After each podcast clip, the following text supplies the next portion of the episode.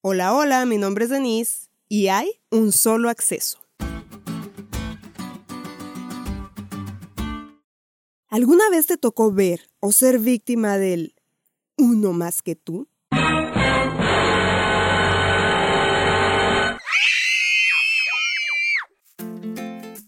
Sí, de ese alguien que siempre busca tener lo que tú tienes, pero en una versión mejorada. Por ejemplo, tú dices, mira, me compré este lápiz, y al siguiente día llega la niña, uno más que tú del salón, presumiendo que se compró un lápiz con punta ultra fina. O aquella abuelita que feliz dice que su nieto de nueve meses por fin gatea, pero la abuelita uno más que tú apaga su regocijo con un poderoso.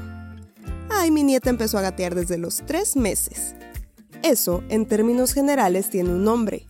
Envidia. ¿Y sabes de dónde proviene? Exacto, de Satanás.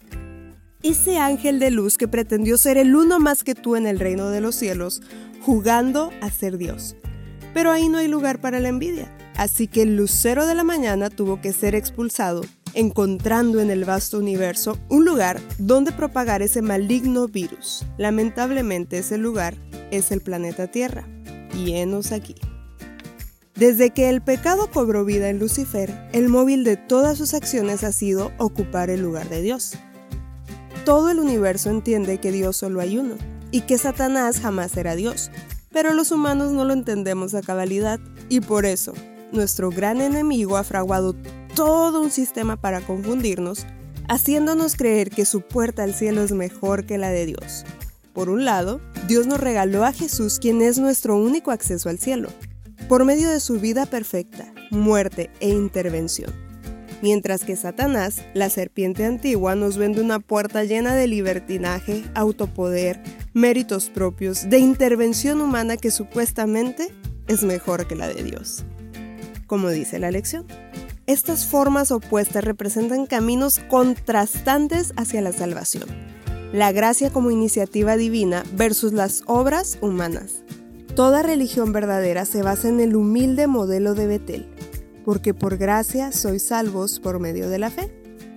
Toda falsa religión, incluido el legalismo, el humanismo secular, está basado en el orgullo, modelo de Babilonia.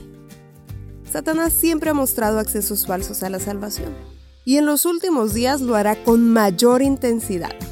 Él está detrás del sistema papal, del ateísmo y de todo lo que trate de ocupar el lugar de Jesús en nuestras vidas. Nuestra puerta al cielo, nuestro único acceso a la salvación, es Jesús. Y no hay algo mejor que ello.